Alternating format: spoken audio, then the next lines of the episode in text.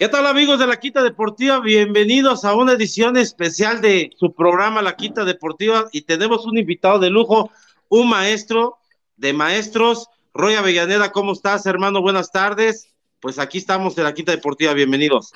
Muy, muy feliz, la verdad, otra vez, otra vez la Quinta Deportiva de manteles largos.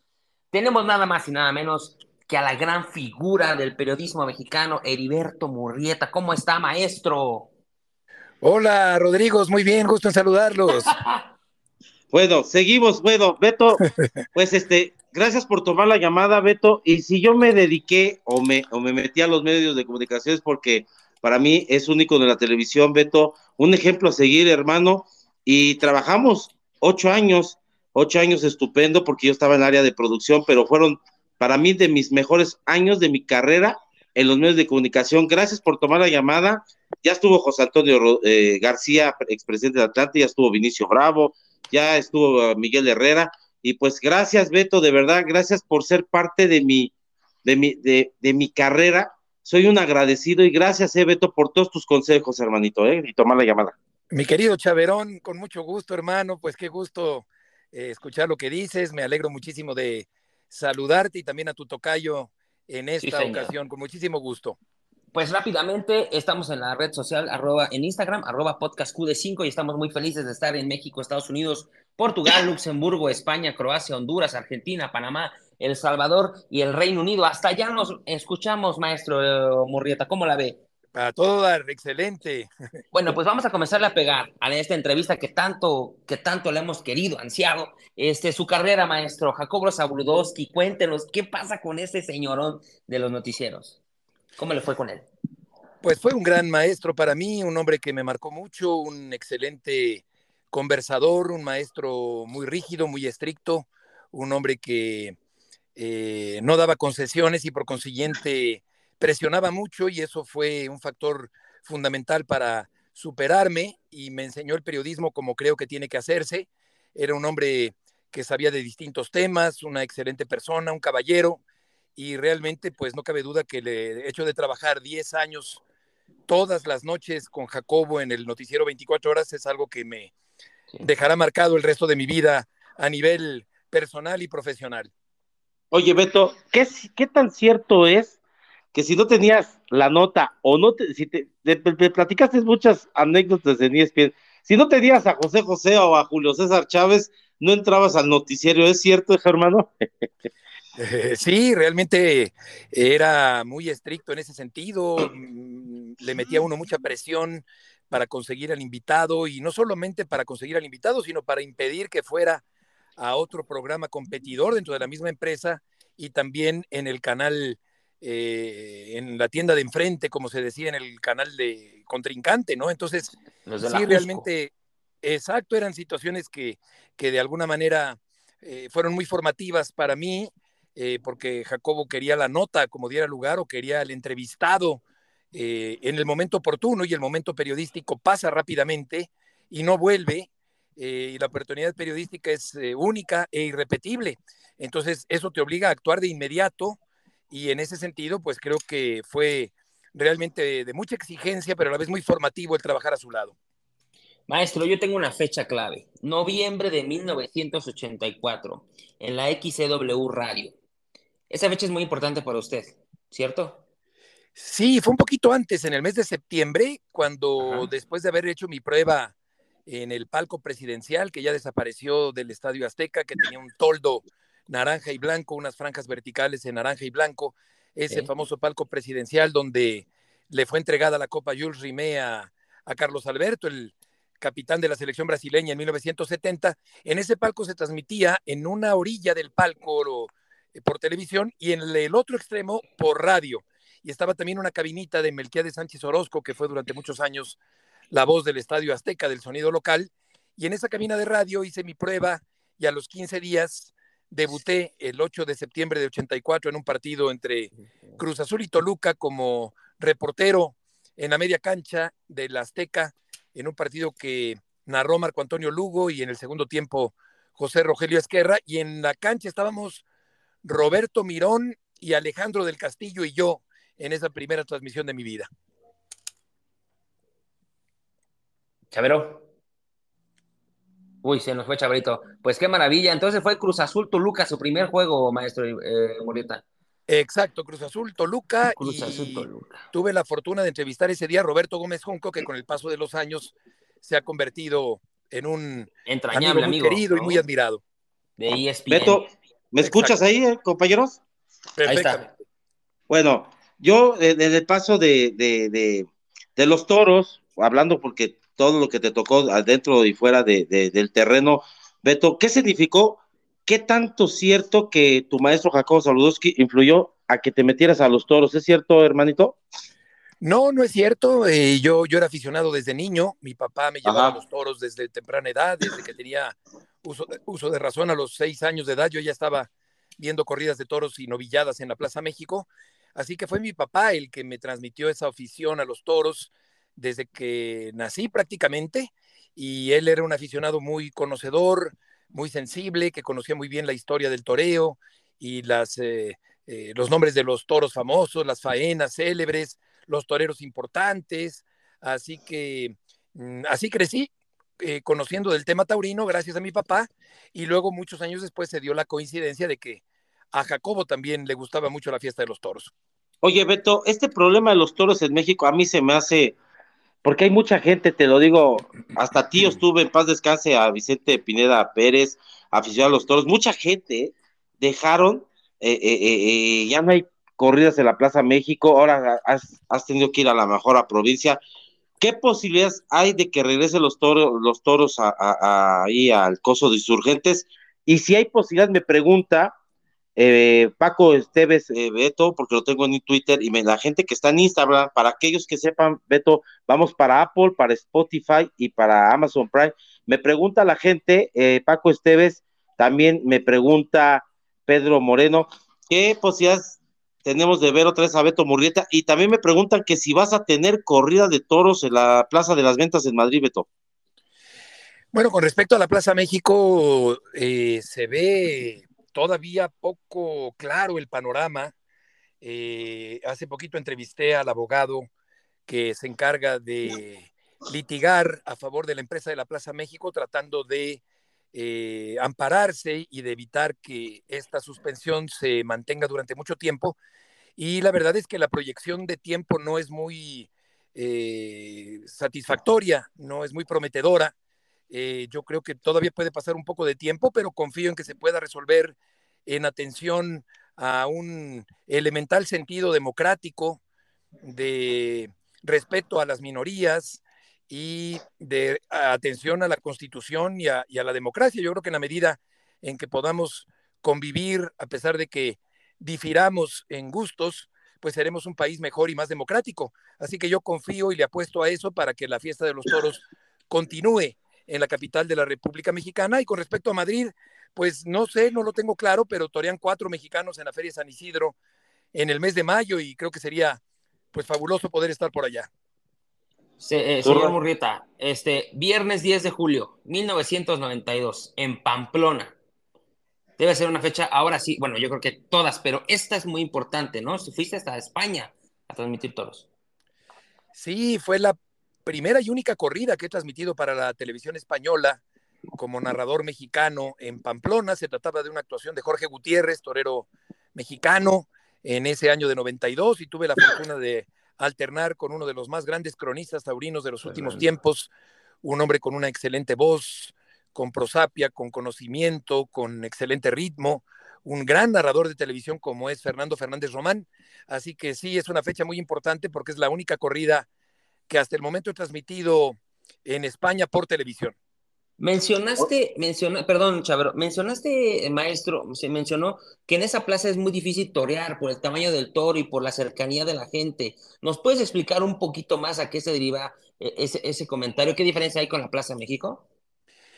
Sí, es una buena pregunta porque es un toro muy grande, muy serio, un toro que se ve en pocas plazas en España, como por ejemplo Bilbao, puede ser otra plaza con un toro muy grande y muy serio, Madrid también desde luego. Y por otra parte, el público es muy festivo. El público está compuesto por muchos jóvenes que se distraen, que están cantando, que están tomando, que están entonando cánticos, que no están prestando mucha atención a lo que ocurre en el ruedo, y en este sentido yo creo que es para el torero muy difícil lograr capturar o captar la atención de ese público festivo que no necesariamente le está prestando el 100% de su atención a lo que ocurre en el ruedo. Bueno, Beto, cambiando de, tema, pues eh, todo el mundo sabe que eres atlantista, hermano. Yo le voy a la América, pero también te apoyo, hermano. No me cae mal el Atlante. El Atlante hizo época, hermanito. Pero ojalá, ¿tú crees que para mayo los dueños de los equipos den este, el aval para que debe de haber ascenso y ascenso después del fracaso de la selección? Y veamos al Atlante que ya se ganó su derecho. Betito ha sido varias veces campeón de la Liga de Expansión, ¿eh? Pues me temo, mi querido Chaver, que, que no, se, no se dará eso pronto, ¿eh? ¿eh? No creo que sea en el mes de mayo, ni creo que sea este año, ni creo que sea en el siguiente. Por lo que me pude enterar recientemente, no hay la voluntad o es altamente improbable que se dé la, el retorno del ascenso y el descenso. A pesar de que el Atlante ha conseguido dos títulos en la Liga de Expansión, no se ve para cuándo, la verdad, y eso me parece eh, pues muy lamentable, muy penoso. No habla bien del fútbol mexicano que no haya ascenso y descenso y que unas ciertas franquicias se apoderen y secuestren la liga y la tomen como rehén, la blinden, la cierren por completo y eternicen a un cierto número de franquicias en la primera división sin permitir que ninguna se acerque. Entonces la liga de expansión se convierte casi casi que en una liga de partidos amistosos y a pesar de que hay un aliciente económico para cada equipo, pues ese dinero se va muy rápido. Son 20 millones de pesos que se van rápidamente para cualquier franquicia de la Liga de Expansión. Y me parece muy lamentable, no solo por el Atlante, sino por todos los demás equipos que compiten en la Liga de Expansión y por el fútbol mexicano mismo. Me parece muy lamentable, casi decir vergonzoso, que no haya ascenso y descenso en el fútbol mexicano. ¿Crees que el grupo eh, Orlegui tiene que ver mucho en eso, Beto? pues el grupo Orlegui y otros grupos que están ahora mismo eh, dominando y teniendo mucha influencia en el fútbol. Yo creo que están sobreprotegiendo a las franquicias que actualmente se encuentran sin permitir que haya cabida para otras, aunque tengan méritos deportivos, pues no hay una eh, no hay un pase directo de la expansión a la, a la primera división, así como hay pases directos de ciertas preparatorias a ciertas universidades, pues acá no, acá decidieron cerrarlo Acabo de estar en España, donde tres equipos ascienden a la primera división y tres equipos descienden a la segunda división. Y acá eso no ocurre, lo cual entorpece una idea deportiva del fútbol mexicano y competitiva. Fíjate que, eh, maestro Murrieta, yo, yo tengo un problema serio con Chavero. Entramos en una discusión porque yo me comparo mucho con el fútbol argentino. ¿Y por qué me comparo? Porque en Argentina sí existe dos descensos directos, eh, uno baja o el otro sube, ¿no? Y aparte una promoción, es decir, el antepenúltimo se juega con el cuarto de la, de la Liga Argentina, ida y vuelta, y aún así se decide, es, en un momento llegan a subir cuatro equipos. No importa el estadio, no importa la distancia, no importa la capacidad, no importa la economía. El equipo sube, es un ejemplo. Aldo Civi, All Boys, este, Belgrano, en fin, son muchos equipos que han, que, han subido a la, a la premiación. Pero aquí la, diferencia entre Argentina y México es que allá sí se siguen procesos y aquí no. Aquí hay estadios como el de el Jalisco, obviamente, el Azulgrana, el estadio de Alebrijes, el de Mérida, el de Morelia, ¿no? El, el, Morelos, que son grandes, son de primera división y aún así no los dejan subir. Es una pena totalmente que se siga manipulando así el fútbol mexicano, ¿no? Sí, claro, eh, lo de Argentina es muy cierto, lo de España, por ejemplo, también son dos ascensos directos y luego el tercero se elimina con otro para totalizar tres ascensos y los estadios Jalisco y Azulgrana pues deben tener un cupo, un aforo para 40 mil personas, o sea, son estadios que tranquilamente pueden ser de primera división. Yo creo que se encuentran muchas trabas, hay desconfianza en eh, el, tipo de recursos que originan económicamente a las franquicias. Comprendo que pueda haber esa precaución, pero yo creo que, eh, por ejemplo, el caso del Atlante, que conozco bien al propietario y conozco eh, su trabajo de toda la vida, pues yo no veo por qué no se pueda permitir que un equipo como el Atlante, la UDG, el Celaya, eh, puedan en un momento dado ascender a la primera división, pero pues lamentablemente no se ve para cuándo se pueda dar esa situación. Yo tengo una pregunta, maestro. Ya eh, regresándonos un poquito a, la cuestión del, Atlante, este, le voy a dar tres nombres de grandes jugadores del Atlante. Y usted me, me los va a describir de la manera más bella que, que, usted conozca. El Calaca González, el Bonavena Ramírez y el Ratón Ayala. Cuénteme de esos tres personajes del Atlante.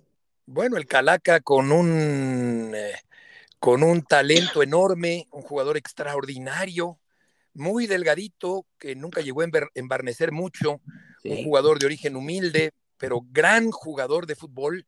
Llegó por poquito tiempo a la selección mexicana, pero era realmente, daba gusto ver la habilidad que tenía ese hombre como orquestador, como volante ofensivo, como mediocampista de ese Atlante. Bonavena Ramírez, un jugador que tenía gran parecido físico con Ringo Bonavena, aquel famoso boxeador argentino, y por eso le pusieron Bonavena Ramírez a Alejandro que ha sido también un defensa central muy recio, muy entrón, con las características más eh, representativas del atlantismo. Y capitán, ¿no? Era capitán, ¿no? Fue capitán, sí, el Bonavena, y luego fue cadenero en un bar durante mucho tiempo, el buen, el buen Bonavena. Del Manolete también, Petito. ¿Cómo, perdón? Del Manolete. El Manolete, otro tipazo, gente buenísima, gente gente extraordinaria como seres humanos, no sabes que, pues Crescencio, Beltrán, Montes de Oca, Rivas, de Sachí, Negroe, Puente, Franco, Lugo, eh, todos han sido... Horacio Casarín todavía jugó. Claro. Claro, claro, muchos años antes, en los 40.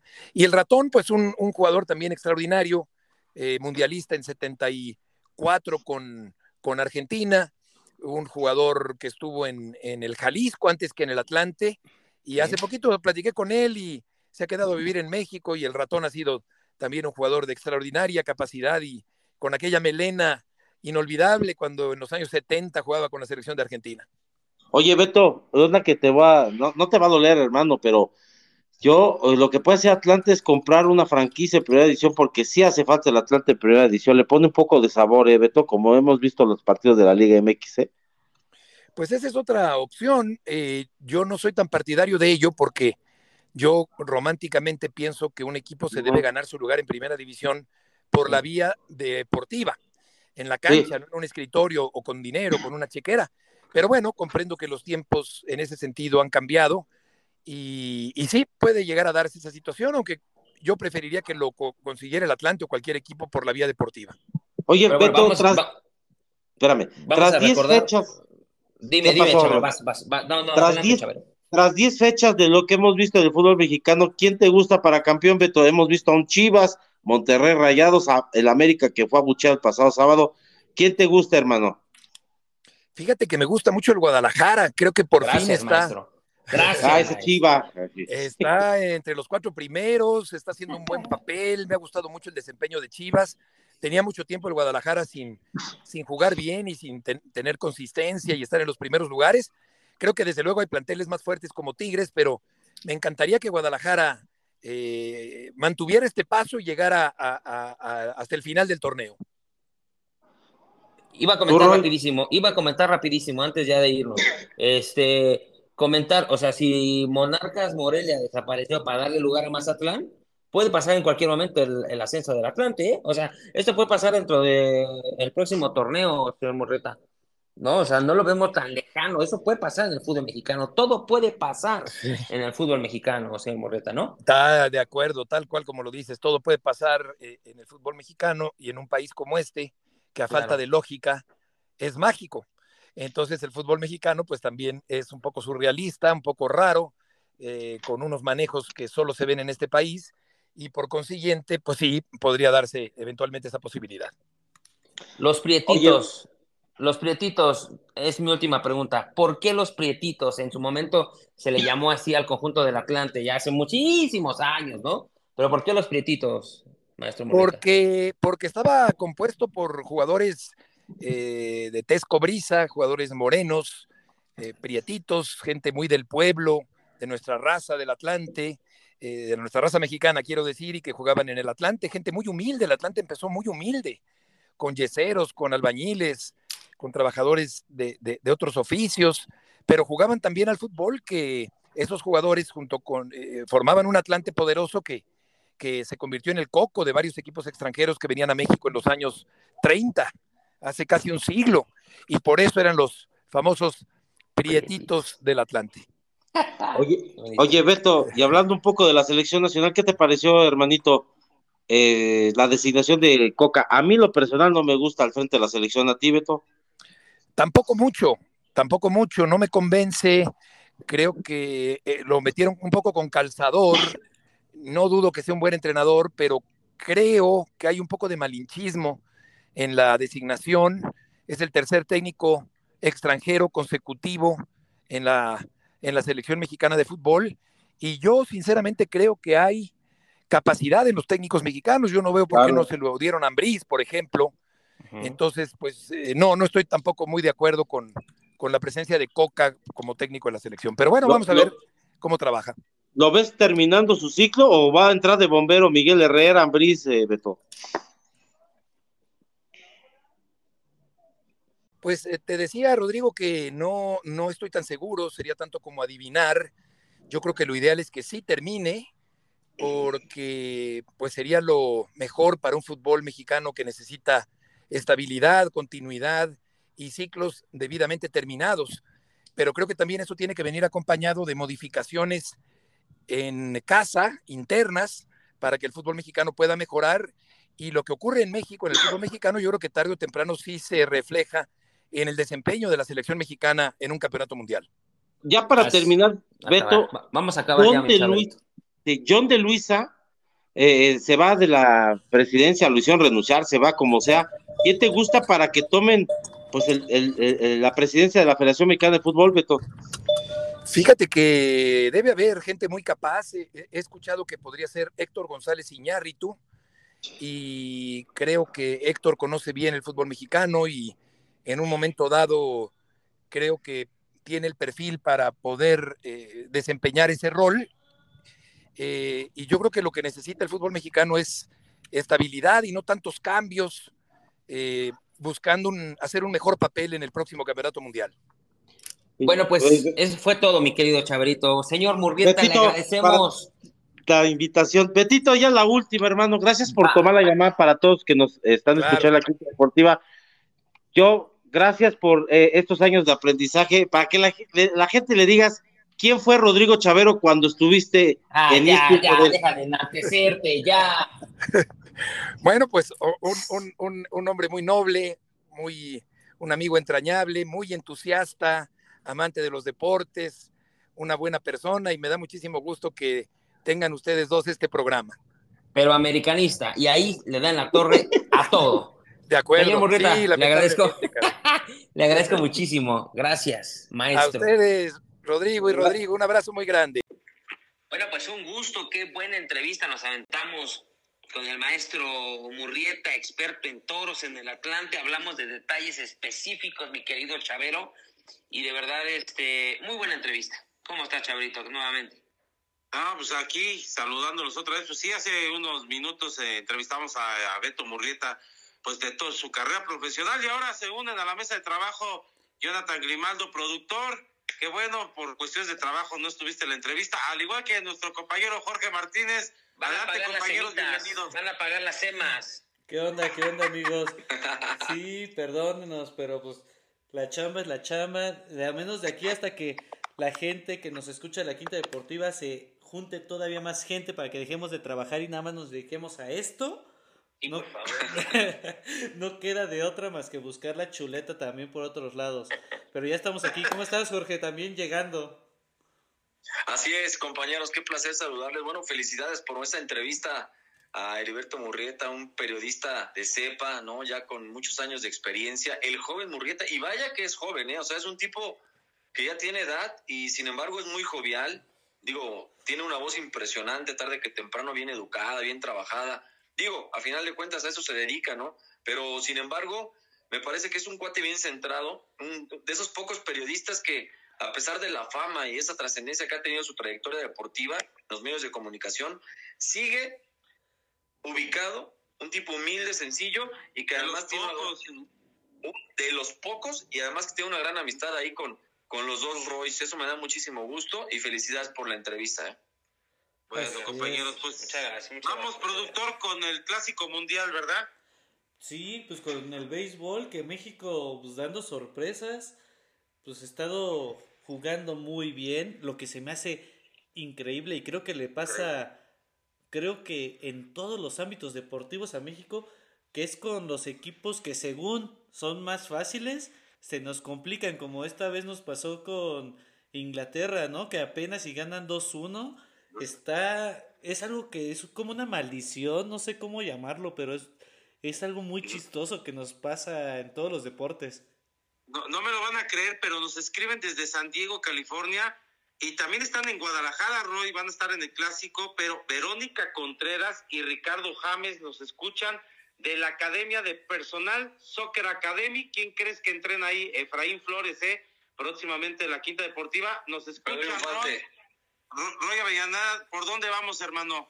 Fíjate que estamos nuevamente, les repetimos, en la red social, arroba podcastqd5.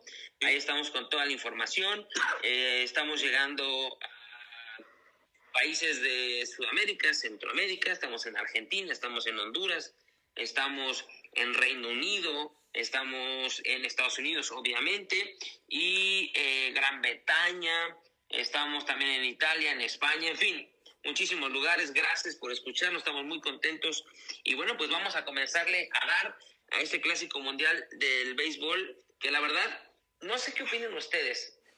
Creo que ninguno de ustedes tres se imaginaba que México iba a ser líder del grupo C, ganándole a Estados Unidos, pero líder no, ¿eh?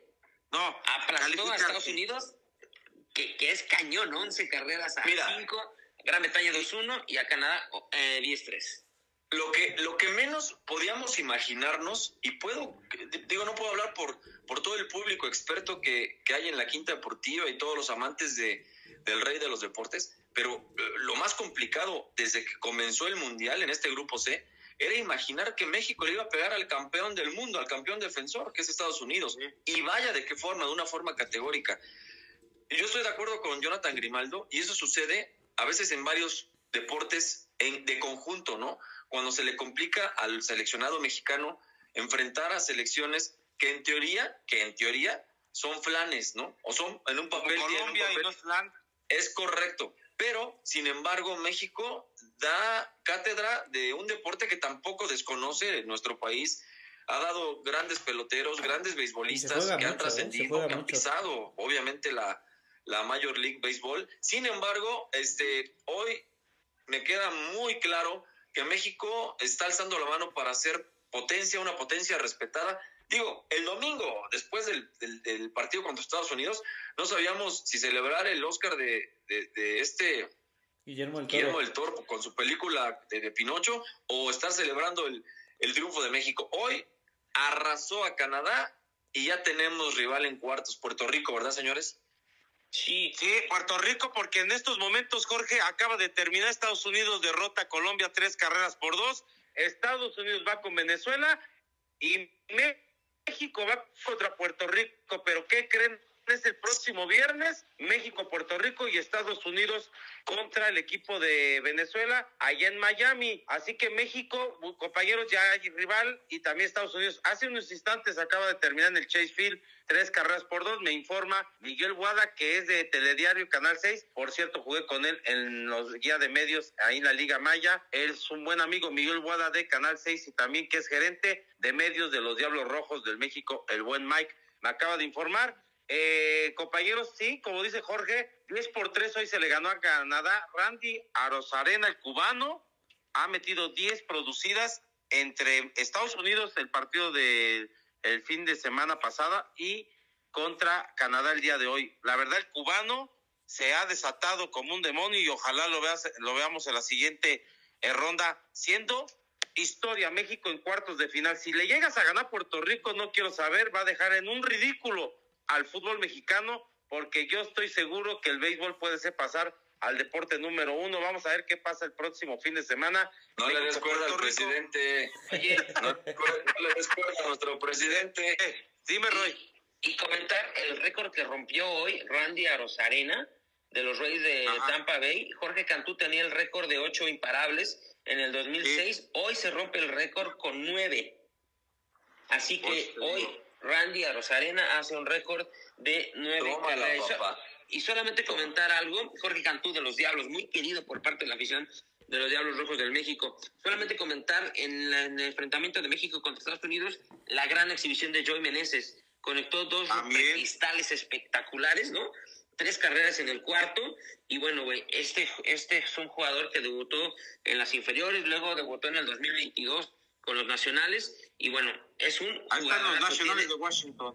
Exactamente, jugó, tiene un récord de 3.324 con 13 jonrones en 222 turnos salvados. O sea que Joey Meneses también importantísimo en la victoria de hoy también. Productor, tenemos las palabras de Randy a Rosanera y eh, eh, fue por eh, May Boada que nos mandó el audio en la conferencia de prensa. Si te parece, vamos a escuchar pues al cubano mexicano, el famoso jardinero central de los de la novena mexicana. Lo escuchamos, productor. Gracias a Dios con el trabajo que estoy haciendo hasta hoy, le he podido ayudar a, ganar el juego y entonces estoy muy contento por mi trabajo, por el trabajo de todos mis compañeros, que nos encontramos en un excelente estado físico, anímico, entonces estamos bien, ganamos hoy y pudimos avanzar a la siguiente ronda. No, eh, contento, eh, lo que siempre me da me siento muy contento conmigo mismo por proceso que he tenido hasta llegar aquí. Mm, no, juego para romper récords, sino para ayudar a mi equipo. Y los récords van a venir solo con un trabajo bueno que se haga en el campo, vienen solos.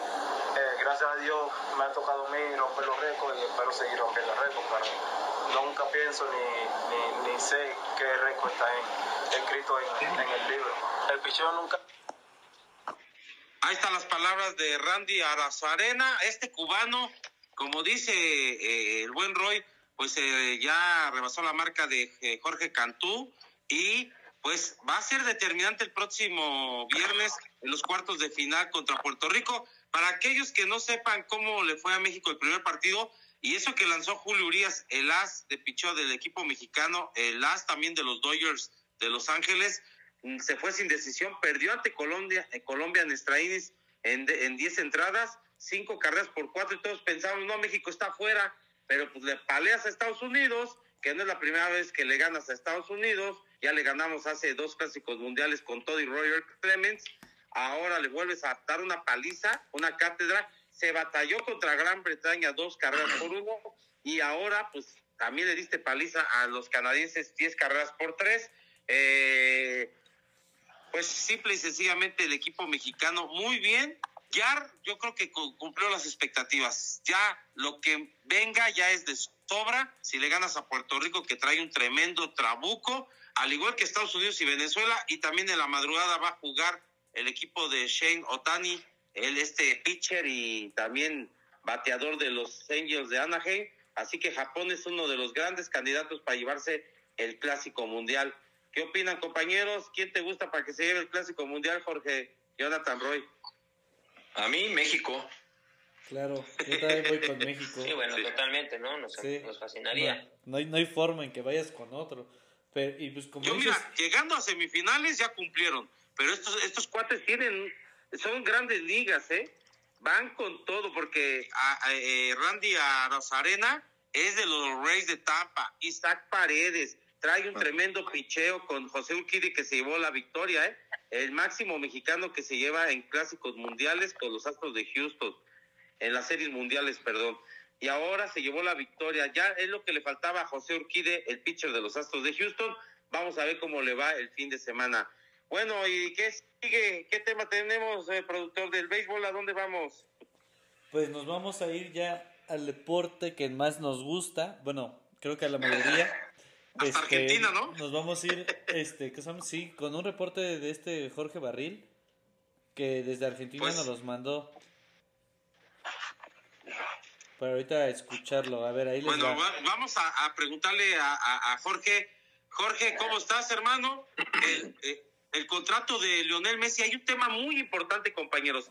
Lionel Messi no sabe si va a renovar o no con el PSG. De estos y otros temas y la actualidad del fútbol argentino, ¿Cómo estás, Jorge? Bienvenido a la Quita Deportiva, hermano. Jorge Barril, eh, eh comentarista de ESPN y también pues, nuestro enviado especial hasta Argentina. Otra vez estar eh, compartiendo con vos el aire. y para hablarte un poco de Messi, esto que me preguntabas,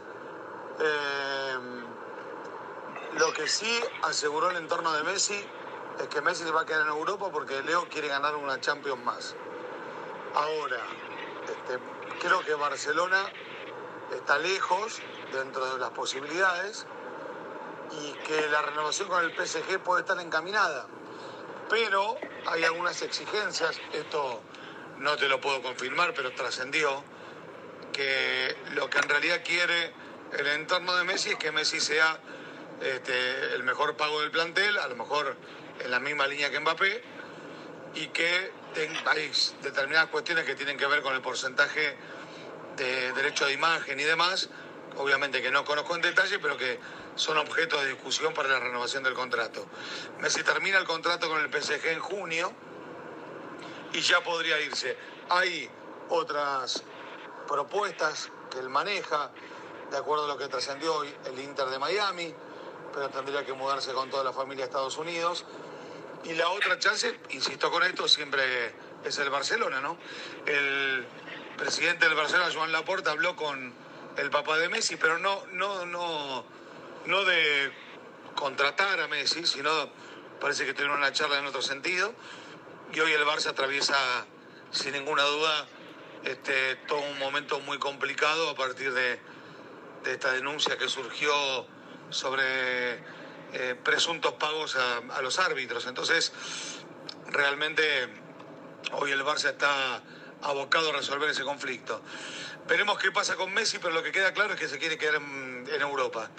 Después, en cuanto al fútbol argentino, eh, contarte, querido Chavero, que San Lorenzo, un equipo austero, uno de los grandes de la Argentina, uno de los cinco grandes de la Argentina, pero austero, sin grandes incorporaciones, sin grandes presupuestos, con un muy buen trabajo Rubén Darinsúa, su entrenador, este, ha logrado cosechar puntos suficientes como para ser hoy el único líder que tiene la Liga Argentina y seguido a solamente un punto por River.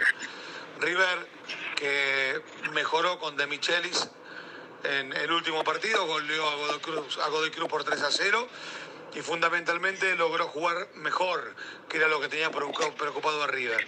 A un triunfo categórico, por goleada, con Lucas Beltrán, el centroatacante como gran figura, y sobre todo pensando en un futuro cercano que incluye la, Copa Libertadores y también, por supuesto, eh, la Copa Argentina y naturalmente la Liga. Así que bueno, eso es lo que pasa, por ejemplo, con River. Eh, y Boca, que jugó muy mal contra Banfield. Banfield venía siendo el último campeonato, no había ganado todavía en el torneo.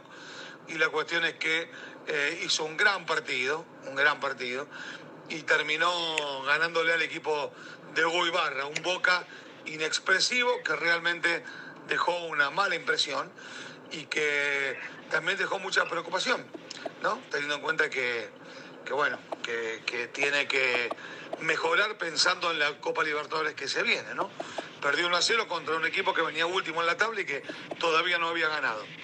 Vamos a ver cómo resuelve esto, mientras los otros grandes de la Argentina eh, se dividen en distintas situaciones. Racing económicamente y con un muy buen plantel eh, no logra afianzarse en el rendimiento. Hay momentos en los que juega muy bien y hay otros en los que no, no está a la altura. Y por otro lado, este, Independiente que tiene otro tipo de inconvenientes, problemas económicos, este, le cuesta ganar en el campeonato, solo tiene un triunfo y la gente ya está perdiendo la paciencia, ¿no? Como que ya no le tolera determinadas cosas. Así que vamos a ver finalmente cómo se resuelva, cómo se resuelve el futuro de este Independiente que tiene a Leandro Estilitano, su técnico, en la cuerda floja. ¿Eh? Ahí fue entonces el detalle de los cinco grandes de Argentina y con San Lorenzo como líder, el equipo Insúa que goleó 4 a 0 a Gimnasia este fin de semana. Te mando un fuerte abrazo, Chabelito, y como siempre estamos en contacto, es un placer. Gracias, Jorge. Pues ahí está la actualidad, Roy, que a ti te gusta el fútbol argentino. Cuidado y una en una de esas corren al negro Ibarra, el ¿eh? técnico de Boca anda mal, Boca le acaba de golear el Barça lo dijo Jorge Barrit. Y lo de Jorge y productor y Roy, se los pregunto, yo creo que se puede quedar eh, el Leo Messi en el PSG, pero también hay una oferta de Arabia Saudita, porque acuérdense que en Qatar está jugando Cristiano Ronaldo. Yo creo que Messi está en sus últimas de, decadencia en su carrera, ¿eh? Oye, ¿sabes pues mira, No, vas, vas, vas millón, vas millón. Vas No, es rápido. Yo, yo veo difícil. Bueno, no sé. Yo creo que si hay algo que ha demostrado a lo largo del tiempo, de- bueno, de la historia, el presidente de, del equipo de- del Paris Saint Germain, eh, Nasser Al-Khelafi, algo así, o Khelafi, algo así, no recuerdo su Dice nombre. árabe, ajá. Ah, ah, bueno, el que es cata- catarí. Bueno, ha demostrado que tiene todo el poder adquisitivo del mundo. No por algo pagó una suma, creo que de 220 y tantos millones de euros por Neymar. Y seguramente puede pagar la cantidad que sea por Messi. Yo siento que Messi para él fue un capricho. Un capricho que no le ha funcionado, porque obviamente lo que sucedió en la, en la Champions con el París es inverosímil, considerando que traen un trabuco y considerando que Messi es el campeón del mundo y considerando que Mbappé pues, es el subcampeón del mundo y considerando que Neymar pues es uno de los grandes referentes, aunque a mí no me gusta mucho la verdad porque es un marro- marrullero tramposo en la cancha, pero sin embargo, con ese tridente, sin mencionar a otros, me parece que el París ha dejado mucho que desear. En el caso de Messi es un capricho para el dueño y dudo mucho que se vaya del París. ¿Quién va a comprar a Messi y le va a pagar lo que le, lo que le está actualmente dando el, el equipo francés? Yo veo muy complicado que Messi vuelva, si saliéndose del París, vuelva a tener una nómina tan alta como la tiene ahorita. Muy complicada. Para mí sería muy difícil que, que, que Leo Messi ganara una Champions League. Y, y, y- me duele mucho porque sé que es el campeón del mundo, es el mejor del mundo, este, pero creo que me duele mucho decirlo, pero creo que ni con ningún equipo, eh, ni con el, no sé si con el Bayern Múnich, No. no, lo sé, pero creo que a Leo Messi ya se le fue la, ya se le fue el tren y ya no va a ganar una Champions más con Sí, el dolor no. de No. alma. Es, es Y por, muy- parte es del correcto. fútbol arge- y por parte del fútbol argentino me, fa- me fascina, me apasiona. Y obviamente también se le olvidó mencionar, no es grande, pero Vélez Arfin eh, regresa a Careca. Otra vez este director que estuvo en la selección peruana, pues regresa y empata a Vélez Ricardo 1-1 Careca. con eh, Ricardo Careca, que también en su momento fue opción para la selección mexicana. Regresa y su equipo Vélez empata 1-1 con Platense. Así que la actividad del fútbol argentino siempre es sabrosa, siempre tiene carnita. De Sí, rápido, de rápido. Allá son 28 equipos. Hablaba eh, Jorge, el tocayo, de la situación de Boca, ¿no? Que pierde contra Banfield, un equipo que tiene seis puntos en la tabla y que no había ganado. Sí, pero ir en octavo lugar, en el caso de Boca, de 28, pues tampoco es tan abrumante. Está creo que a cuatro puntos de, del River, que está en segundo lugar, algo así, ¿no? O sea, Pero allá, allá pierde parejo. Boca y es, y es, es tragedia, güey. sí. Es como la América aquí, güey. Nah, No sí, mames. allá sí pierde Claro Boca y la prensa se le ve encima a los jugadores, güey. O sea, ahí no pasa, ahí, ahí la barra, la, la, la de River, la de Boca, la de Racing, San Lorenzo, Huracán, pierden dos, tres partidos y tienen a los de la barra dentro de las instalaciones, güey, con pistola en mano en las rodillas. Y eso pasó en Racing, no estoy mintiendo, güey. En el- No, en sí, allá somos Club de Avellaneda- apasionados, güey. en Racing Club de Avellaneda hubo una muy mala racha en donde se metió la barra brava y a punta de pistola en las rodillas de los jugadores de Racing exigiéndoles que sacaran ya puntos. O sea, muy, se pone- muy, muy lejos. Bueno, todavía. Se pone bueno, productor, ¿qué tema sigue? Oye, tan- nada más tantito sobre este tema del Barça, que ha estado sonando muchísimo. Sí. Y sobre todo sonando de que puede perderse. Compra los árbitros. Sí, y pero que puede perderse competiciones europeas, ¿eh? Y incluso ha sonado el perder la categoría. O sea, sí. entonces. sí, como pasó con Juventus, ¿eh? Ajá. Exactamente, Ya pasó una vez. Ya pasó una vez en las ligas europeas, así que si se lo llegan a demostrar que al parecer así va a ser, ¿eh? Suena muchísimo de que así va a ser, se van a ir, güey. Entonces sí sería totalmente una tragedia para el tamaño de equipo que es y que sería un, un golpe muy fuerte para la liga española, porque pues nada más, ¿qué te gusta? El, el Atlético, el Madrid, el Madrid y el Barcelona son los que sostienen esa liga. O sea, Es correcto. va- sí sería una Ya, ya. tragedia enorme, ¿eh? El que se Oye, fuera. ya nos estará ampliando toda esa información Fernando Ramos, que anda en la capital española de Londres, se fue a España, con la previa del Real Madrid, que estuvo en la conferencia de prensa después del partido con Ancelotti, se andaba moviendo, estaremos en los próximos podcasts todo el reporte porque anda buscando a Luca Modric y a Tony Cross, porque ellos tienen que renovar con el Madrid si no van a buscar equipo para el próximo mercado de verano. Si te parece, vamos con eh, eh, la Champions y con Fernando Ramos hasta España. Adelante, Fer. Vamos a escuchar lo que es su la entrevista, ¿no? De bueno, la prensa de Ancelotti. A ver, lo escuchamos, adelante. simple, claro, que de no hacer cálculo, de intentar de jugar a lo mejor que podemos, de intentar de, de, plantear un partido como lo hemos planteado en el partido de la ida. Mm, no es nuestra idea de hacer cálculo, intentaremos de entrar en el partido desde el primer minuto jugando con la máxima intensidad, la máxima ilusión, eh, ganar el partido. Buenos días, mister José Luis Sánchez de la Sexta. Hemos visto en el documental de la decimocuarta una imagen suya que dice que si no murió el día del, del Chelsea es que es inmortal. ¿Es el día que más vacío se ha quedado? ¿La Liga de Campeones le exprime tanto que no tenía nada dentro ese día? Eh, yo creo que ha sido... Creo que mi papel es un papel donde puede ser que no manifiesto mucha tensión, mucha presión, pero hay momentos en tu carrera que sufre mucho, esto es bastante normal, evidente, esto ha sido uno de los momentos. Le he dicho yo, yo creo que lo podía decir todos los aficionados al estadio y todas las personas que han sido partícipes de esta remontada contra el Chelsea. Buenas tardes, eh, mister.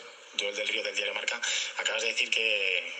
Joel del Diario Marca, ¿no? Un, eh, un, periódico deportivo de España, muy, muy famoso. De todas maneras, va a seguir la entrevista por un, un, poco de tiempo.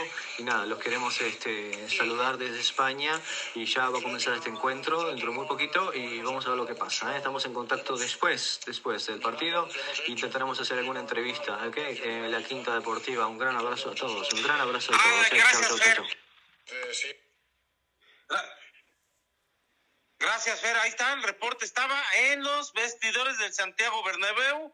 En vivo estaba ahí. Fernando Ramos estará buscando, claro, en los próximos podcasts a Luka Modric. También estuvo, yo creo, en la conferencia de eh, del técnico alemán eh, de Liverpool. Así que, pues, vamos a ver, de Jürgen Klopp, perdón.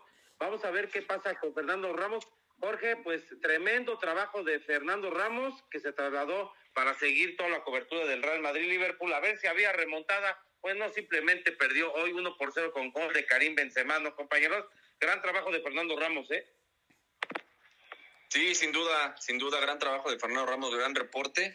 Y bueno, el partido de Real Madrid me parece que eh, ya estaba definido, ¿no? Desde, desde la primera contienda, eh, pero sin embargo el Liverpool pues no jugó mal, digo, tampoco pudo, no le alcanzó para pues obviamente arrebatarle el partido y obviamente remontar el marcador al Madrid.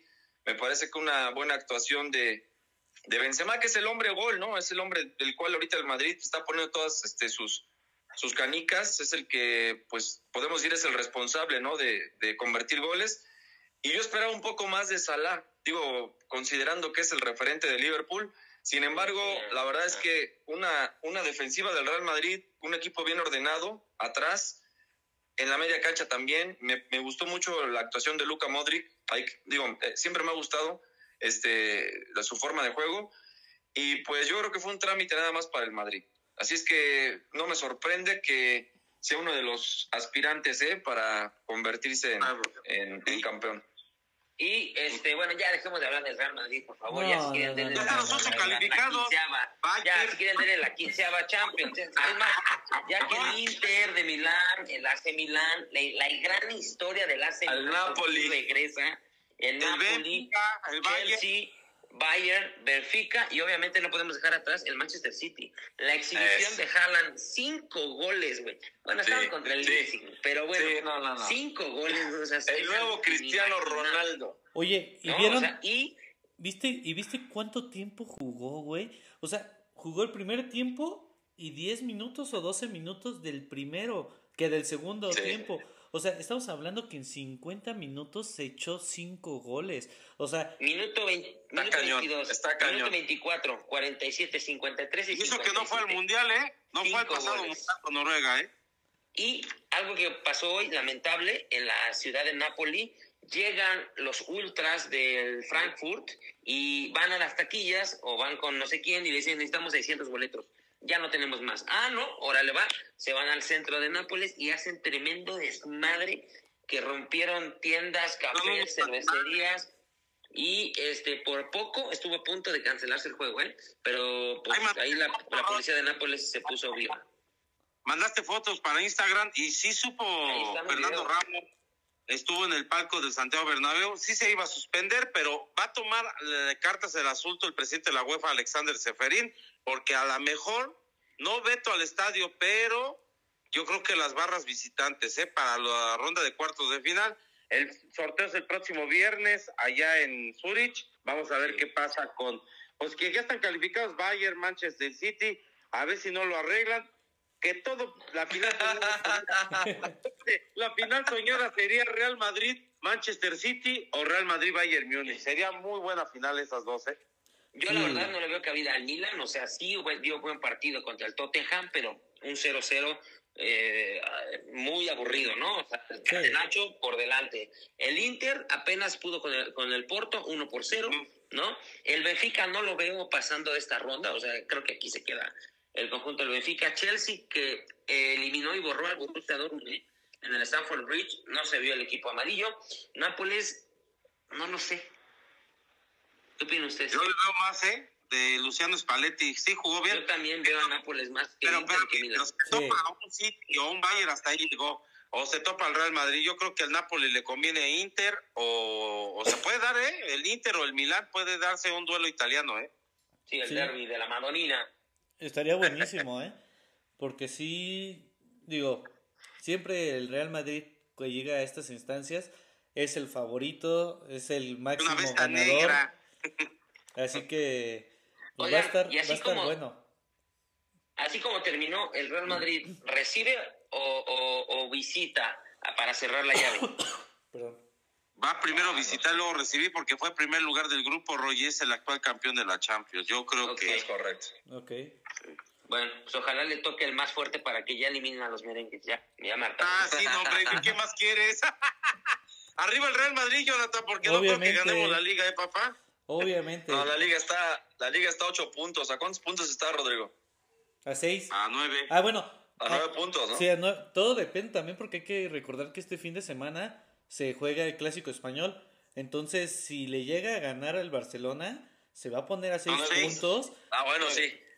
o sea, se va a poner a seis puntos y se va a poner muy buena la liga también porque todavía va a tener posibilidad. en el partido, ¿no? Sí, pues eh, ahora sí que... No me digas que, no me digas que el no ha arreglado cosas, o sea, por favor. Ay, no, si quieres también métele juicio al Real Madrid. Es barcelonista, argentino y chiva, ¿eh?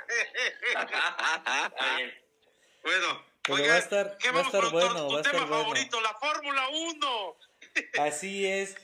Pues ya este fin de semana va a estar, este, ¿cómo se llama? En Jeddah va a ser este la carrera en la cual la, bueno, la semana pasada no pudimos hablar de, bueno, no hablamos de la Fórmula 1, ya que pues obviamente, como ustedes saben, se dedicó totalmente el 8 de marzo a, grabar con este, ay, se fue su nombre, perdónenme, este, ¿con, ¿con quién grabamos? Perdón, bueno, grabaron porque yo no estuve, este, el Gran Premio de Bahrein, ¿no? Donde Checo Pérez fue segundo, Max Verstappen se llevó la carrera. Ahora viene el Gran Premio de Arabia Saudita, ¿eh? Ojalá el Checo Pérez pueda ganar ahí, ¿eh? Pues es correcto. De hecho, la, la temporada pasada hizo aquí la pole position. Este, recordemos que Checo Pérez le gusta mucho correr estos circuitos callejeros. Este es un circuito muy rápido, es el circuito callejero más rápido que hay. Este, tiene muy sus cositas este circuito porque es muy angosto. Entonces, imagínate, vas a 250 kilómetros en a tus lados unas paredes que cualquier error te estrellas y vaya, ¿eh? o sea, cualquier pequeño error pierdes todo ahí. Entonces va a ser muy buena carrera, esperemos, Red Bull está dominando muy cañón, con las sorpresas también con Aston Martin, que la verdad sorprende. Fernando Alonso. Con Fernando Alonso, que, que le están llamando ahorita el Red Bull verde, porque es un, un este monoplaza muy parecido al Red Bull.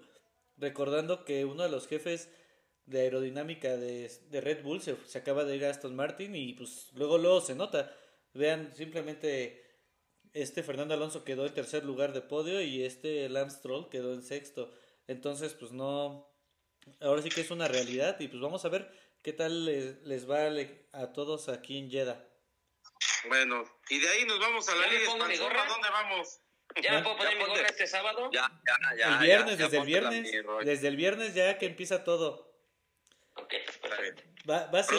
¿qué, ¿qué tema? La Liga de Expansión, ¿no? Roy, tu tema favorito, hermano. Híjole, es una, la Liga de Bronce, ¿no? Como le llaman, ¿no? Este, sí. Liga de la Plata. Verdad, la Liga de Plata, perdóname. Este, pues, caray, es una liga que hay muchos mexicanos, dimos las estadísticas la otra vez, Sí. y la mayoría son directores mexicanos, la mayoría son jugadores mexicanos. Los goles, la mayoría son de jugadores mexicanos. Esa liga sí se puede decir que está representando bien a México, porque los extranjeros son totalmente minoría, ¿sabes? Y, y, y bueno, estamos yo estoy muy contento porque ya cada vez estoy viendo más Liga Expansión. Me parece que no es tan mala como a veces lo podemos ver. Obviamente un Pumas Tabasco contra La Paz, pues dices, ah, su madre, güey, prefiero echarme un coffee, ¿no? Pero la verdad lo ves y no es tan malo el tema. Los resultados de esta jornada fue Tlaxcala, los Coyotes de Tlaxcala. Chicos, ustedes ya vieron el estadio El Tlahuicole donde íbamos a transmitir ustedes, sí, sí. Sí, sí, sí. sí. Ya está remodelado. ¿Qué estadio tan más impresionante, güey? Y, y recordar Sí, le- que le cuando metieron fuimos, billetes. que cuando fuimos, la verdad, nada más si no mal recuerdo, eran gradas de un solo lado, ¿no? Sí, Sí. Y, y Sí, parecía un estadio, o sea, super X, o sea, se veía súper tranquilo, este, muy chiquito, y sí recuerdo que lo vi en una transmisión, y también, este, en alguna ocasión que fui a cubrir, ¿qué, qué, qué fui a cubrir? Ah, sí, el torneo mundial de arquería, pasé por el estadio y no lo reconocí, fue así de, ¿es en serio este es el estadio? No, es un estadio muy chulo, lo dejaron muy, muy bonito. es un monstruo, güey. Sí. Es- Quedó, quedó Fíjense que, que tiene que ver mucho Jimmy Goldsmith, ¿no?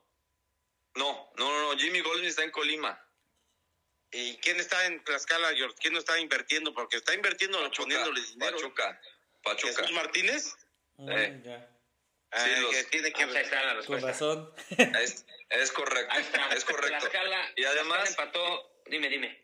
Y además hay que recordar que Tlaxcala cuando estaba en la Liga Premier ascendieron, pero el famoso cua- cuadernillo de cargos que los obligaba a una remoción de estadio, pues obviamente que los frustró porque pues, la- lograron el ascenso bien, literal, deportivamente hablando. Me acuerdo que en ese partido estaba Andrés Fassi, pero frustrado porque dijo, bueno, ya ascendimos, pero no ascendimos porque no tenemos el inmueble. Fue ahí cuando le empezaron a inyectar dinero la directiva de Pachuca por un lado y obviamente el gobierno del estado.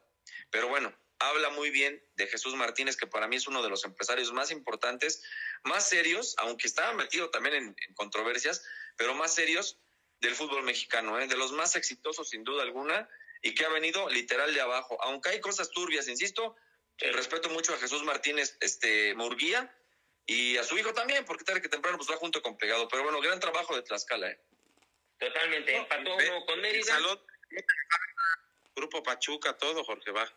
Es correcto. Pumas Tabasco empató 1-1 con La Paz, el Correcaminos que viene desde abajo, le está yendo muy mal a Correcaminos en ese torneo, casi van de, de, de coleros, le ganaron 2-1 a Tepatitlán, al Oye, de la ¿y Liga de dijiste- Guzmán. ¿Dijiste que, que van de culeros? Van de coleros. Ah, perdón, ah, no, ah, Van bueno. abajo. Dije, ay, cabrón. No, mucho de verdad, con de verdad que No nos, vayan a, así. no nos vayan a rapallar, hijo, llegando al aeropuerto, no. espérate. Ah, no, bueno. Oye, yo, oye, Roy, me pregunta Rafael Robledo, Sí. eh, César Betanzos, también está Verónica, que está del Personal Soccer Academy, Ve- Verónica Contreras y Ricardo James. ¿Cómo va el, el Tepatitlán, que están en Guadalajara? ¿Cómo van en, en- en la liga? Pues mira, el Tepatitlán está haciendo muy buen equipo, venía muy mal, el Daniel, Daniel el Travieso Guzmán ha levantado al equipo, llegó a tener una racha muy buena de muy buena de, de- de partidos consecutivos ganados, se encuentra Tepatitlán en el lugar número 7 de la tabla. Ah, mira, Eh, José está, está preguntando aquí en el Twitter, hermano. Sí, muy querido Daniel el Travieso Guzmán, cayó muy bien en el estadio de, en el, en, en el estado de, de Jalisco, ahí con Tepatitlán. Por cierto, perdió 2-1 con el Correcaminos. Alebrijes empató a 2 con Leones Negros, que también están pal perro. Los Leones Negros están perdiendo cada vez más. están en el fondo de la tabla, casi casi, junto con Dorados. Hoy, Morelia, eh, noveno de la tabla, le gana a Rayados, que es cuarto de la tabla, 1 por 0, con el nuevo director técnico Carlos Morales. ¿Se acordarán, chicos? Sí, sí, sí, sí, Carlos, Morales. es el director técnico de, de, de Morelia, todos estos dirigidos. Carlos Morales, el que era de Toluca. José Luis El Ramón Morales, güey. ¿Eh? Es el hermano de Ramón Morales, Jorge. Ah, el hermano, perdón, ya. Ah, ya, ya, ya. Me, me lo confundí Carlos con el Adrián Morales fue campeón con Darío Franco, Comiso, aquel Morelia, ¿eh, Roy? Sí, y, y es un gran jugador que antes estaba el místico Pereira, pero lo, lo, lo, Sí, lo- lo- eliminaron ¿Saben? Y, y ahora está este Carlos Morales que ya consiguió por fin su primera victoria. ¿Saben una cosa, compañeros? Y esto con esto es, concluyo mi participación en este tema. Yo, yo considero, y basándome a las palabras de Avellaneda, cuando dice que eh, le gusta mucho esta liga de expansión o esta liga de plata, antes primera A, antes liga de ascenso, etcétera, que para el colmo es lo mismo.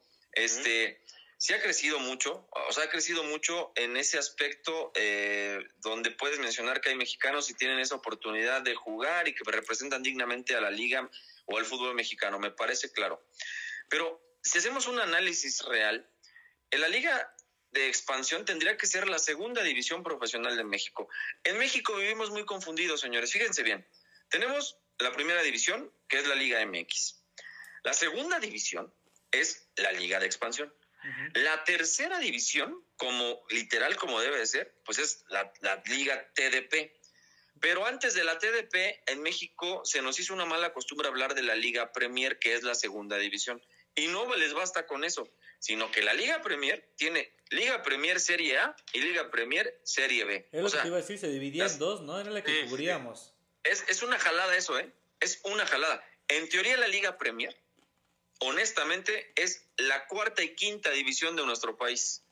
Es la realidad, pero la quieren manejar en México de una forma nada más para, es, para impresionar a los tontos. Mientras no haya ascenso, Roy, este Chavero, Roy Avellaneda y Jonathan Grimaldo, no va a ser una liga competitiva. O sea, ¿de qué te sirve jugar bonito y que te representen bien y muchos mexicanos? Si al final de cuentas no hay nada que pelear, o sea, no hay una motivación, no hay ascenso. En fin, es mi opinión, yo creo que ya deben de erradicar eso.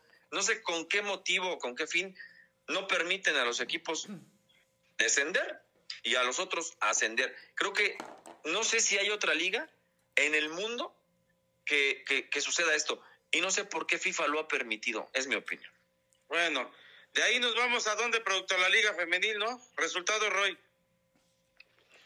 Espérate, no acabé. Dorados empató a 0-0 con el Atlante. Dorados último de la tabla general. Atlante tercero y aún así no pudo ganarle a los Dorados de Culiacán allá en el estadio eh, Dorados. Y la jornada se cierra con Cancún Mineros. Tapatío, líder general de la Liga Expansión, recibe a Cimarrones. Y para cerrar la jornada, los Toros de Celaya, que son segundos de la tabla, contra eh, los Alacranes de Durango, que son 16 avos. Así que será un partido fácil para el conjunto de Celaya. Oiga, ahora sí, ahora, ahora, Liga la Femenil. Liga Femenil, ¿no? Porque creo que la América goleó 5-0 al Atlas, Chivas 1-0 al Querétaro, los Tigres ahí, ahí la llevan y Pachuca que venía de dos derrotas consecutivas. ¿Cómo va la Liga Femenil, Roy? Ahí te va, muy sencillo. Tres goles de Katy Martínez. Le ganaron cinco goles a cero al Atlas. Una asistencia, es jugadora del- de, la, de la jornada. Este, Katy Martínez, que por fin despertó con el América, estuvo muy apagadita eh, después de la final contra Tigres. Monterrey goleó 5-0 a las de Pachuca. Líderes generales, nueve victorias, Sí. nueve jugados Dos espectaculares. derrotas de Pachuca eh, Sí. seguidas. Oigan, Eh, dos, dos partidazos se vienen, ¿verdad? Sí, Monterrey Chivas femenil, Chivas Monterrey en el Akron y Tigres contra América. Partidas ambos. Van a estar buenos. El primero, el partidos. segundo contra el tercero y el cuarto. Va a ser unos party agarro no no no. Es Van a estar correcto. ¿Quién va a ganar? Este ¿Quién, la- quién gana Roy Avellaneda? ¿Las Chivas y el América? ¿O se lo llevan los creo- tapatíos? Yo creo, Digo, que los, Chivas perdón, le los quita, regios. yo creo que Chivas le quita el invicto al, al Monterrey femenil y Tigres le va a ganar al América. Oh, que la Chihuahua. Oh, bueno. Bueno, ya vámonos al fútbol mexicano. Clásico de clásicos. Y se los dije, se los dije. Yo quiero ver a Chivas cuando vaya perdiendo, no van a remontar, ya lo tengo bien estudiado, ya se los dije. Hace poco Roy Avellaneda dijo, fíjate, fíjate con qué jalada salió Roy Avellaneda y no quise comentar ese día porque nada más era una reunión técnica. Era una reunión técnica entre nosotros, pero ahorita lo voy a decir. Ahora resulta que a las Chivas les interesa más el juego contra Monterrey que contra el América. ¿En qué año vas? No, pero no me digas. femenil, güey. Por eso, tú dijiste en una, una charla técnica ah. hace dos días que para la directiva de Chivas estaba más preocupada por el partido de América, de, Chivas Monterrey, que el clásico. No, güey. sí, pero, pero, pero por supuesto. Y te ganó la pasión. Te, ganó la, te, iba, a sacar la roja, te iba a sacar la productor, vámonos a la Liga MX porque el América, no es sorpresa, la Plaza de Toros, ¿eh? la del Volcancito 2 por 0 y caminando. El, espérame, el América no es como Chivas, como dice David Medrano Félix, con el rosario en la mano. Todos los partidos de Chivas están con el rosario en la mano. En la América sí ha tocado el rosario en la mano, pero el de Tigres, ahí se vio la seguridad de Malagón, se vio bien la defensa, se vio un equipo suelto. Está el partido sabroso el próximo sábado. Chivas viene de perder con el Puebla. La verdad, no es, no es el ridículo. Tuvo Chivas opciones, pero el Puebla se defendió bien uno por cero. Y es lo que dijimos, Jonathan. ¿Te acuerdas que te dije que cuando se vaya abajo del marcador que es una muy buena prueba para Chivas? Sí, totalmente. Y, y yo también se los dije. ¿Les va a costar trabajo? Sí. ¿Tuvieron muchas oportunidades? Sí. ¿No las metieron? Sí. Pero bueno, eso ya lo vamos a dejar al lado. América ganó Tigres, sí. Pero, y jugando bien, su portero, pues a menos las dos que le llegaron, las, paró. Pero aún así recordando que Tigres se guardó a sus titulares porque le interesaba más el juego contra Monterrey y hoy, hoy contra el América. con el Orlando City y avanzó con de visitante también así de que digas de que el América ganó, porque estaba muy cabrón, ¿no? Ok. Y el Atlas ayer ganó 4-0 al Olimpia. O sea, el Olimpia, ¿quién es? Por favor, con todo respeto, pero... Bueno, pero en la ida les metieron cuatro, Chavero. O sea, también... Aguanta, no me digas quién es. Le metieron cuatro al Atlas, güey. Sí. ¿Crees que a Chivas le hubieran metido cuatro del Olimpia? No, no, no. pero a ver... Tú también. No somos del Atlas. Oigan, pero a ver ya. Hay que ponerse serios, amigos, porque... Sí. Hay, ahora sí que se viene el clásico de la Quinta Deportiva, se viene Chivas América, ¿qué Monterrey, Tigres, el clásico No, deja eso, no importa ahorita. De niños. Ahorita no importa. Ese es el de niños. Importa ahorita el clásico nacional. ¿Qué pedo? ¿Qué le vamos a poner? Bye. América.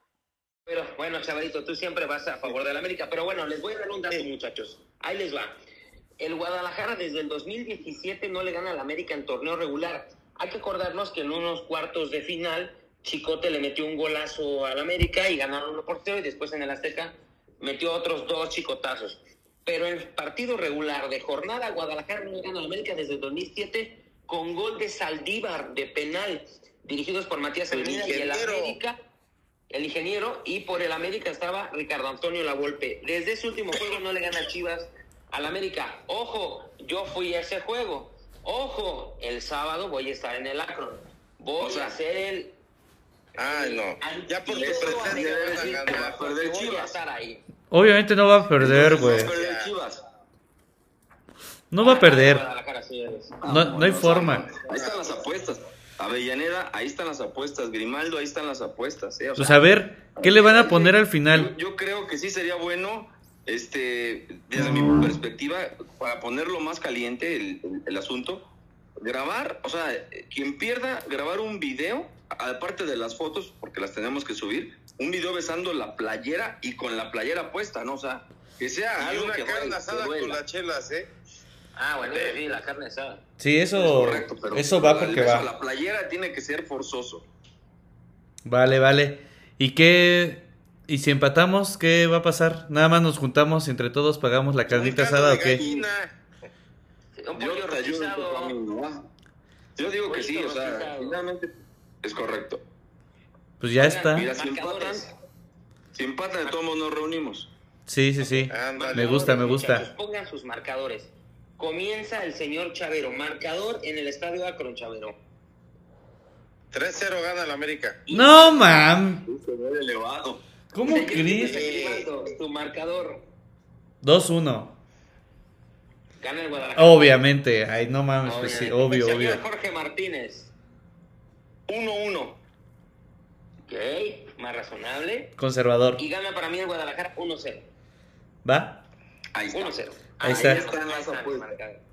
Ya grabado y Así todo, ¿eh? Ya, Y que conste, y que con- conste yo me voy con el durante 3-0 todo este porque el primer gol lo va a desfundar a Chivas. No se levanta Chivas de un gol, acuérdense de durante, mí. durante mucho tiempo he venido diciendo, y lo voy, por eso voy al empate, por sostener la palabra, he venido diciendo que Chivas está jugando bien. Y que América es producto de veces de la fortuna, que es un equipo que es muy No, sí. inestable. Por eso mantengo el empate. ¿eh? No, yo, yo porque al- el Akron es sucursal de la América. En primera porque le sienta bien esa cancha. Y punto número dos, cuando si América mete el primer gol, Chivas no le remonta ni hay empates. Como que le sabe jugar bien en esa cancha. Yo me voy por ese dato, ¿eh? Así que a lo mejor 3-0 es muy excesivo, a lo mejor 2-0, 2-1. No, Pero ya dijiste está. 3-0, güey. Ya dijiste está 3-0, Mi ¿eh? Ya. marcador. Solamente quiero recalcar, eh, el estadio, el estadio Akron va a estar lleno. La mayoría va a ser rojiblanca, un 90%, porque los, eh, fueron por Chivabono, fueron por comprar una playera Eso de. Guadalajara. Este, creo que el apoyo va a estar, solamente le falta al equipo este, pues ganar, obviamente. Hoy en el, en el en Verde Valle hubo un recibimiento espectacular para Chivas. Este, cuando llegó el América a Guadalajara solam- solamente lo recibieron 10 aficionados. Cuando viene Chivas a la capital somos millones. Así que Les digo, les, di- les doy les un dato, compañeros. Les doy Ahí un dato. el balón. Les, les doy un dato, el empate le sirve más a Chivas que a la América. La Chivas, el América está más obligado porque tiene eh, 20 puntos y Chivas 21. Entonces ahí se las dejo, ¿eh? América va a salir con Señores, todo. este partido, acuérdense de lo que les digo, ¿eh? Este partido se va a definir en los primeros 20 minutos, 25 máximo del partido. Ahí, ahí vamos a ver quién va a ganar el juego. Sí, en media hora. Y es que hay un ganador, aunque voy por el empate. estoy totalmente de acuerdo contigo, John. Mi Jorquito. Creo Sí. que en el primer tiempo se va a definir todo. Pues vamos a ver qué tal Sí. nos va. ¿No? Por Pero, eso les digo, ya. el primer gol, yo siento que el América anota primero y ahí Ok. le va a costar a Chivas. Al América le va a pesar mucho, escucha bien, Rodrigo Chavero, la velocidad de Chivas, ¿eh? Ojo, la velocidad de Chivas le va, al América le puede lastimar porque si hay algo inestable en el América y le duele mucho su talón de Aquiles, es la defensa, ¿eh? Pues vamos a ver. Sí, Ahí sí, sí los puede aprovechar. Por eso te digo, el que meta el gol, como dicen ustedes, los primeros 20 minutos. Eh, el, el Chivas va a salir a contragolpear, le digo, por, por la velocidad que tiene, exactamente. Y América, Y no si mete el primer gol, lo va a esperar atrás, exacto. América no trae portero, ¿eh? Ojo. Puede definirse también un juego por tiros de larga Sí, distancia. pero de Malagón, Malagón no es mejor que sabemos, Oscar ¿eh? Jiménez. Pero De espérate, Malagón no Malagón, sabemos. Malagón no ha vivido un clásico, ¿eh? Sí, es no. correcto. La Para Malagón experiencia. es, es el primer partido en la temporada, porque, porque la verdad Tigres no le exigió. Chivas sí le va a exigir. Por digo que Sí. ahí vamos a ver a Malagón. Pues Vamos simplemente cuántas, cuántas veces le llegó Sí, Chivas sí, a Puebla, güey. le va bien, ahí les digo una cosa, hablando de los porteros, si Malagón tiene buena actuación y gana el América, no van a traer un portero para la próxima. Pero si Malagón la riega o pierde el América, sí van a traer por un portero extranjero. Eso puede ser, ¿eh? Puede ser. No se ha hablado mucho de los porteros, pero sí. ¿Qué dijiste, John? Perdón, no te escuchamos, perdón. Ah, ay, ya ni me acuerdo, güey, qué estaba diciendo. No Pero manches, ya. ya se me fue el pedo. Pues es que me interrumpe, güey. ¿Qué- ¿Qué quieres? Me quedo todo pendejado. Totalmente. Puede pasar, puede pasar, puede ser la sorpresa del clásico, güey, Malagón, ¿no? Obviamente, pero creo que le puede pesar el Akron, ojo, Ah, ya me acordé. puede pesar así, así como Navarrete. Sí, era lo que te iba a decir, porque este Chivas, pues, cuando jugó contra Puebla, lo estuvo atacando y tirando, güey. y Al final su portero fue, fue quien resolvió ese partido. Entonces, contra el América, pues sí se las va a ver negras, güey. Sí le van a estar tirando y tirando. Entonces, pues a ver qué, qué pasa. Ahora, ¿sabe cuál, cuál es la clave? El que Malagón tenga la primera parada, sí es buena. es- los porteros siempre agarran confianza el primer disparo, acuérdense. Es cuando siempre un portero, ¿eh? Al igual que el Guacho Jiménez, porque o, o sales en tu noche o, o, te comes como aquel gol ante Querétaro. Entonces, eh, va a haber presión de los dos lados, el ambiente se juega más que tres puntos, el que está más obligado es el América. Chivas, eh, con el empate, pues está arriba del América por un punto, pero no puede salir a especular. Chivas está en casa y América, pues de visitante en el Akron es, bueno, va a estar bueno, eso sí se los puedo asegurar. Pues ya está, pues vámonos amigos, porque ya es nochecita. Las redes sociales, Roy, la mía, Chavero García Rodrigo en, en el, ¿cómo se dice? Twitter. En Twitter. Ah. Y en Instagram también estamos y en el Facebook. Tú, Roy, ¿por dónde vamos? Estamos eh, arroba podcast QD5, estamos subiendo información de la Europa League, de la Liga Expansión, de la Champions, de la femenil, de lo que pasa en el béisbol, de lo que pasa en el boxeo. Estamos en todos lados, muchachos. Fernando Ramos también está en Madrid, ya ve. Obviamente. Sí. Este, y mi, mi red social, arroba Roy Avellaneda. ¿Los tuyos, Jorgito? Perfecto. Arroba Jorge Emilio Pires en todas las plataformas. Perfecto. Y ahí me pueden encontrar en Instagram como el Jonah-podcast. Ahí cualquier cosa, igual estamos subiendo cosas. Y pues vámonos, esto se acabó. Terminamos calientito este clásico. Y pues vámonos. Que ya se viene también el clásico de la quinta deportiva. Bien bajado tu balón. Oye, rápido, marcado. Barcelona, Real Madrid, el clásico. Exacto, le dice, marcador, en, marcador en, en, Tigres, Monterrey, en el, en el clásico de los niños. ¿Quién, quién gana? Tigres. Creo que gana, el, ya gana el niño malcriado, gana Tigres 2-1. yo, yo también creo que gana Tigres 2-1. Yo creo que el líder va a pesar y va a ganar Rayados 3-1 a los Tigres. Verga. Vámonos. Te fuiste recio. 2-1 o empatan. 2-1 Monterrey. Barcelona-Madrid, ¿cómo, ¿cómo, van? Yo... Gana Madrid 2-1. Yo creo que gana. partido. Empate 2-2. Yo, yo creo que gana el Madrid 3-0. Ahí sí. Yo voy con el líder y Barça va, le va a ganar apenas 1-0 al Real Madrid. Real Madrid remonta la liga y de aquí se la lleva. Te lo aseguro. No, no, no, Ahora sí, cuídense mucho. Ahora sí, cuídense mucho. Hasta luego. Abrazo. Bye bye. Yo te ayudo en tu camino.